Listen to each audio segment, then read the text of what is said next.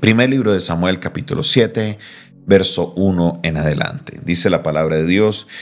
Vinieron los de Kiriat Jearim y llevaron el arca de Jehová y la pusieron en casa de Abinadab, situada en el collado, y santificaron a Eleazar, su hijo, para que guardase el arca de Jehová. Desde aquel día llegó el arca a Kiriat Jearim y pasaron muchos días, veinte años, y toda la casa de Israel lamentaba en pos de Jehová. Habló Samuel a toda la casa de Israel diciendo, Si de todo vuestro corazón os volvéis a Jehová, quitad los dioses ajenos y a Astarot de entre vosotros, y preparad vuestro corazón a Jehová, y solo a él servid, y os librará de la mano de los filisteos. Entonces los hijos de Israel quitaron a los Baales y a Astarot y sirvieron solo a Jehová. Y Samuel dijo, reunid a todo Israel en Mizpa, y yo oraré por vosotros a Jehová. Y se reunieron en Mizpa y sacaron agua y la derramaron delante de Jehová, y ayunaron aquel día y dijeron allí, contra Jehová hemos pecado, y juzgó Samuel a los hijos de Israel en Mizpa.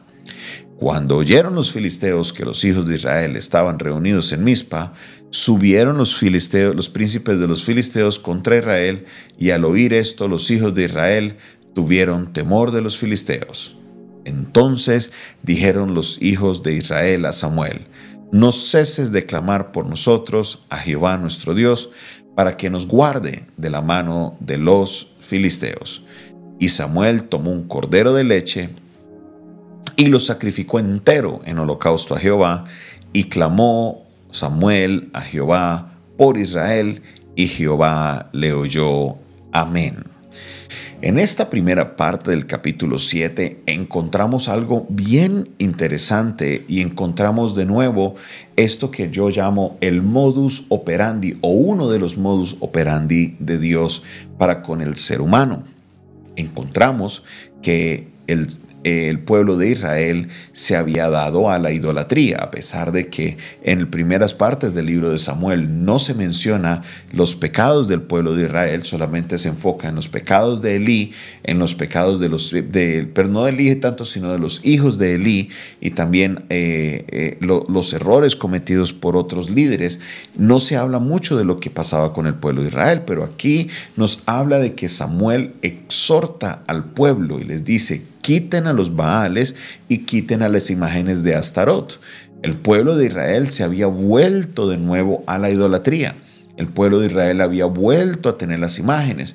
No se dice desde cuándo estaba pasando esto, pero esto es una, algo muy repetitivo que sucedía. Si usted va al libro de los jueces, es algo que constantemente está pasando con el pueblo de Israel ellos se van a la idolatría, viene la esclavitud o viene la opresión de alguna de las naciones vecinas, entonces ellos claman a Dios, Dios levanta a un juez, trae la, la, limpieza, por decirlo, en el pueblo y ellos se regresan al camino de Dios. Es lo mismo que regresamos, que estamos viendo acá.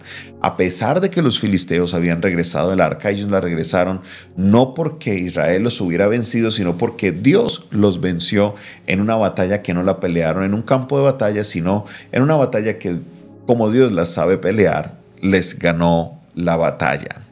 Ellos deciden devolverlo y a pesar de que llega a la ciudad de Kiriat Jearim, a pesar de que llega ahí a la casa de Abinadab y que él es purificado, él es santificado para que se dedique solamente a guardar el arca de Jehová, ellos seguían lamentándose. Seguían lamentándose porque seguían siendo afectados por los filisteos. Los filisteos los habían vencido en esa batalla. Entonces ahí se levanta Samuel como juez sobre Israel y les dice, quiten esto de su corazón, quiten esto de sus casas, quiten la idolatría, que yo voy a clamar a Dios por ustedes. Y entonces llega el momento de la verdad. Llega el momento de la verdad, porque Samuel los convoca en Mispa para reprenderles. Samuel les convoca en Mispa para que haya arrepentimiento. Samuel les convoca en Mispa para que ellos dejen su proceder, su mal caminar, para que ellos dejen su manera de vivir. Y, entonces los filisteos escuchan esto, ellos no saben nada de Samuel, ellos no saben nada de lo que está pasando en su mente, dijeron, ah, estos se reunieron, seguro se van a venir en contra de nosotros y para allá se fueron los príncipes de los filisteos. Pegaron para allá porque dijeron, aquí va a haber una revuelta y no podemos permitirlo. Antes de que se vayan, vamos a reunirnos con ellos.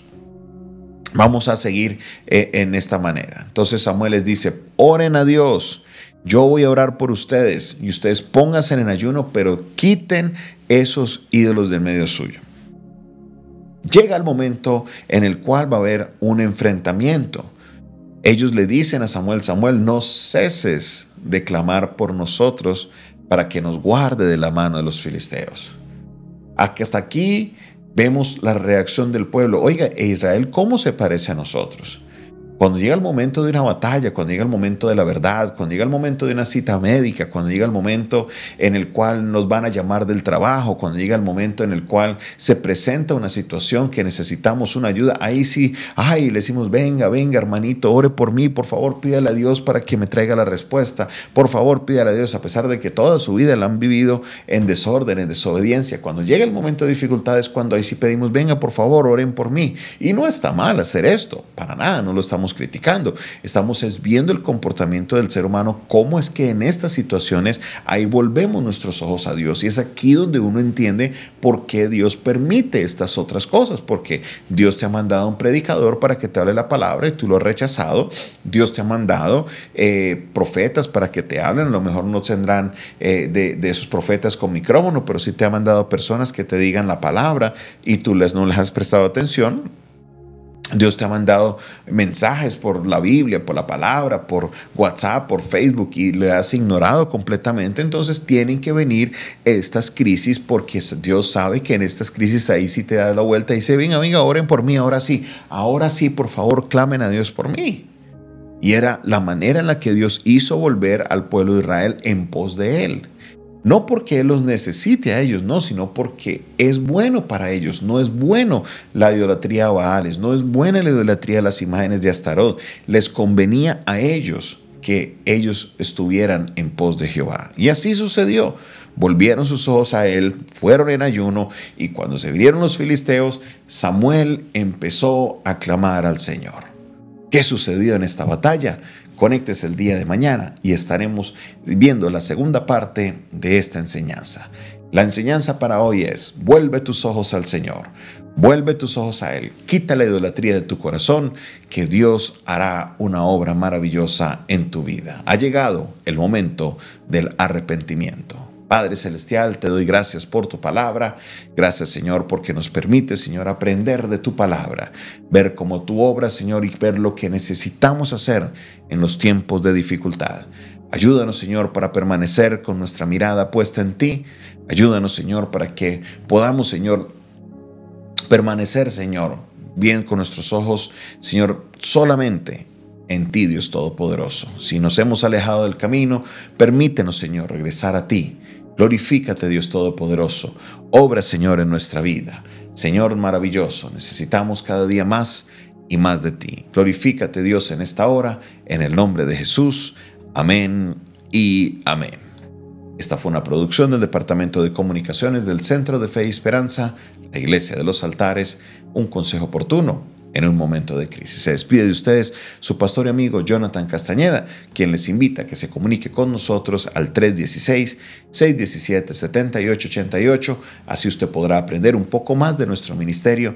Podremos atenderle también en consejería. Podremos también darle una palabra de aliento en un momento difícil. Recuerde, el Centro de Fe y Esperanza es un consejo oportuno en un momento de crisis. Dios te bendiga, Dios te guarde.